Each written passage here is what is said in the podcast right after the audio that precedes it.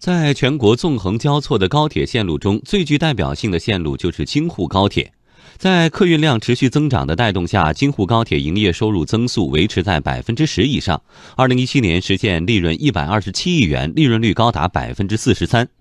据估算，今年京沪高铁收入有望突破三百亿元大关。由于营运成绩良好，近年来也多次引发京沪高铁上市的猜测。来听央广经济之声记者林瑞的报道。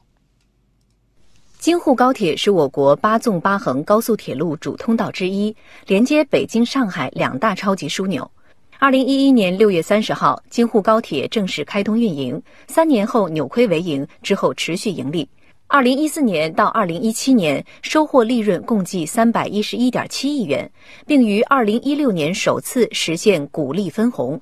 二零一七年实现利润一百二十七亿元，利润率高达百分之四十三。而去年全年京沪高铁收入已经超过二百九十五亿元，据估算，今年京沪高铁收入有望突破三百亿元大关。一直以来，客运难以盈利是铁路通病，高铁尤其如此。然而，京沪高铁却打破了这一规律。分析原因，盈利的背后是巨大客流量的支撑。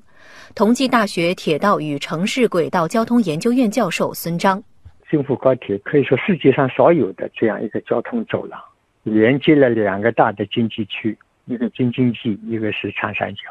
再加上沿线都是东部沿海发达地区，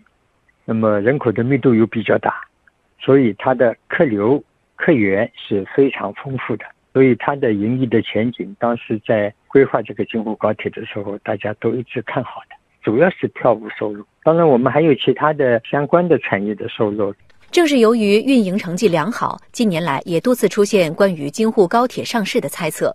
十一月八号，中国铁路总公司经营开发部主任毛炳仁在二零一八年中国国际铁路与城市轨道交通大会间隙对媒体透露，京沪高速铁路股份有限公司上市已选定券商，由多家券商负责。申万宏源证券首席分析师桂浩明分析，从资本的角度看，京沪高铁有三大看点。所以京沪高铁呢，如果从看点上，它有三个特征。第一个呢，这个利润稳定；第二呢，成长性很强啊，这条线路；第三个呢，本身科技含量也是比较充分的，乘客呢大多都非常满意。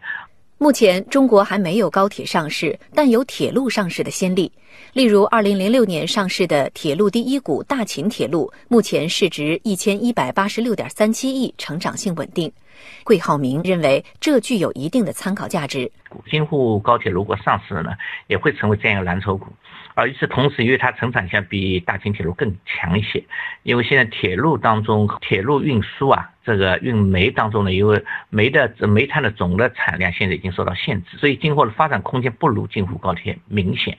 那么京沪高铁这方面的优势还是很突出的。如果能够成功上市，将会成为一个非常优秀的蓝筹股，对资本市场呢也会起到一个积极的推动作用。所以我们估计，如果比较快的话，可能会在明年的下半年上市。目前，京沪高铁运能已趋近饱和。为了满足日益增长的出行需求，未来可能将考虑修建复线。桂浩明认为，如此，京沪高铁通过资本市场筹集资金的必要性大大增强，同时也反映出我国高铁开始进入了借助资本力量发展的全新阶段。